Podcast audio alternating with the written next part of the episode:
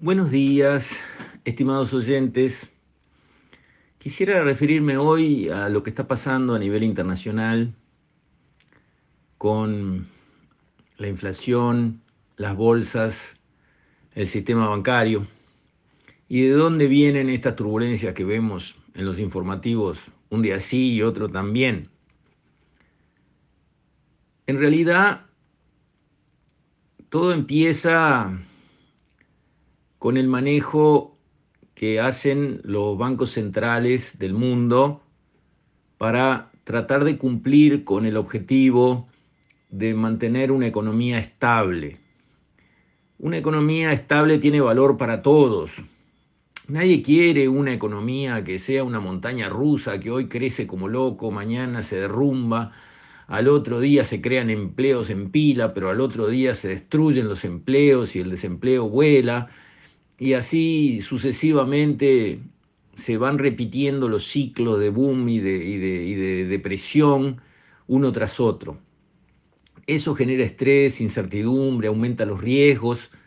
Está bastante claro que una economía estable, una economía que crece pero mm, de una manera ordenada, sostenible, es muchísimo mejor para todo el mundo. Los bancos centrales tienen dos herramientas con la con las que actúan sobre esos ciclos económicos. Una de las herramientas es la cantidad de dinero que permiten o impulsan a que esté en circulación dentro de determinada economía. Y la otra herramienta es la tasa de interés. Los bancos centrales deciden la cantidad de dinero porque pueden emitir la moneda local. Estados Unidos emite dólares, nuestro Banco Central emite pesos y por lo tanto eh, deciden sobre cuánto dinero circula en una economía.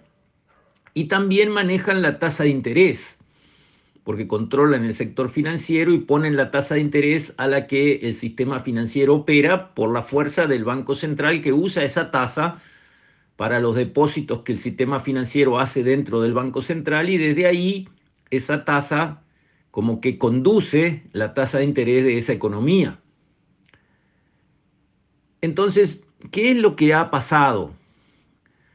Bueno, cuando se sabía menos de economía, porque la economía es una ciencia, pero es una ciencia nueva que sigue aprendiendo. En realidad no había quedado claro que el Banco Central debía intervenir en las crisis para frenar la crisis, para no dejar que la crisis estallara en toda profundidad y se llegaran los nuevos equilibrios al costo devastador de desastres este, insoportables, como sucedió con la crisis del 29 en Estados Unidos, que fue una crisis que era una recesión, pero por un mal manejo de la Reserva Federal. La Reserva Federal es el Banco Central de Estados Unidos y recordemos que es un banco privado. En ese momento, en el 29, empezó una recesión, como puede pasar siempre por un ciclo económico, y la reacción de la Reserva Federal, en vez de ponerle una red de protección abajo a la recesión y sostener la economía, ayudarla a que no se desmoronara, actuó en sentido contrario, hizo lo que los economistas llaman un apretón monetario, o sea, quitó circulante y obligó a la economía a que se contrajera y bajara sus precios tanto como fuera necesario para que a partir de un nuevo equilibrio pudiera volver a crecer. Fue una mala idea, porque la economía empezó a desmoronarse y salió de una recesión, en vez de para recuperarse, para meterse en una depresión espantosa que, digamos, sacudió al planeta entero. Acá llegó en el 33 con la dictadura de Terra, por crisis que venía de afuera, importada. Entonces se aprendió esa lección porque de aquella depresión espantosa de 1929 en los Estados Unidos, recién Estados Unidos realmente salió al poner en marcha la maquinaria de guerra, al entrar, digamos, a prepararse para la Segunda Guerra Mundial. Entre tanto, eh, los efectos del desastre se mantuvieron, costosísimos a nivel social, a nivel empresarial, espantosos.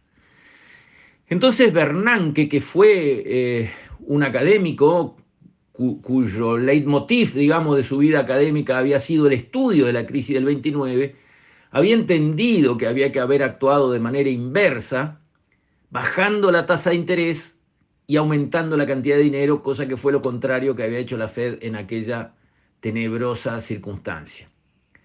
Porque al aumentar la cantidad de dinero, volcar más dinero fresco a la plaza, a cambio de lo que sea, comprando bonos por anticipado, comprando acciones de los bancos, no importa, eh, entregar a la plaza billetes, fuertes cantidades, rápido.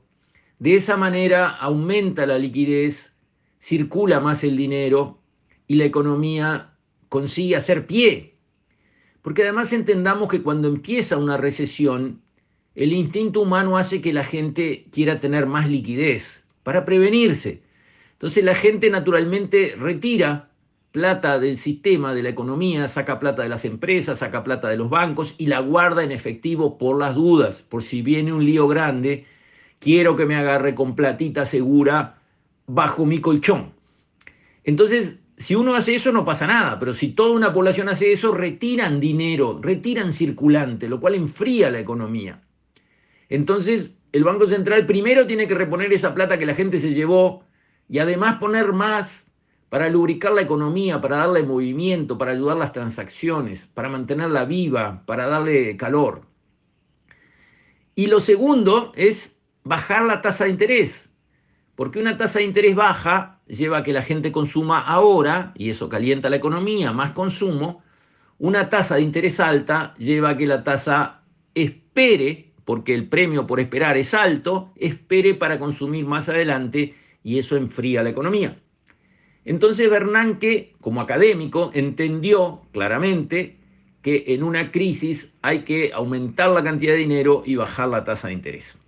Y justo, la vuelta del destino, a Bernanke le tocó ser presidente de la Reserva Federal cuando vino el lío de las hipotecas truchas, que empezó a, a desmoronar al sistema bancario porque evidentemente habían prestado contra garantías que básicamente no existían. Y empezó un, proceso dominó donde, bueno, cayeron bancos, comprometieron aseguradoras, cayeron aseguradoras, cayeron otros bancos, la gente se asustó, empezó a correr contra los bancos, a retirarle el dinero y realmente el sistema estuvo al borde del precipicio de que todos los bancos de Estados Unidos, o una mayoría abrumadora, eh, terminaran fundidos, quebrados y cerrando sus puertas, lo cual a su vez, efecto dominó, quiebra a las empresas que no pueden funcionar atrás y, suma y sigue. Justo Bernanke era el presidente de la Reserva Federal que había aprendido en los papeles esa buena eh, lección, costosa lección que, digamos, Estados Unidos había aprendido con la crisis del 29. Y actuó en consecuencia, inundó el mercado de dinero, easy money, dinero fácil, en varios y varios y varios paquetes que los iba volcando y bajó la tasa de interés aceleradamente. Y también fue y rescató bancos, lo cual al principio dudaron si rescataban o no al primero, Lehman Brothers, recuerdan, y enseguida se dieron cuenta de que esa duda no puede ni siquiera plantearse. Increíblemente ahora se volvió a plantear cuando Silicon Valley Bank eh, cayó. Los bancos centrales no pueden permitir que ningún banco caiga. Por eso tienen que tener regulaciones muy fuertes cuando los bancos no están en problemas. Porque cuando se metan en problemas porque fallaron las regulaciones, los tienen que rescatar. Punto, sin dudar, sin ninguna hesitación. De una los tienen que rescatar. Porque haciendo así la corrida se frena inmediatamente y los daños son chicos. Que el Banco Central empieza a decir, eh, rescato, pero no rescato, pero que caiga este, pero los otros no, pero esto, pero aquello, eso es un desastre igual y al final hay que rescatarlos a todos a costos mucho más altos. Entonces Bernanke largó a la plaza cantidades incalculables de dinero fresco y bajó la tasa de interés a niveles ínfimos, con lo cual consiguió el objetivo. La crisis de las hipotecas fue una gran recesión, pero no una depresión devastadora. Bueno, pero cuando hacemos eso, en algún momento hay que revertir. Cuando echamos dinero de más al mercado, en algún momento hay que retirarlo, porque como dije al principio de la crisis, la gente saca plata del mercado, ahí entra el Banco Central reponiendo eso y poniendo más, pero cuando pasa la crisis la gente devuelve esa plata al mercado y entonces hay que sacar la plata de más que puso el Banco Central y la plata que devolvieron los agentes económicos. Bueno, eso lo quisieron empezar a hacer, a retirar, a recoger un poco la piola, pero cayó la pandemia. Porque no les dio tiempo a hacerlo ordenadamente, de a poquito, este, porque siempre cuesta la idea de hacer algo que es un poco recesivo, es un poco contra el calor explosivo de la economía que se estaba dando.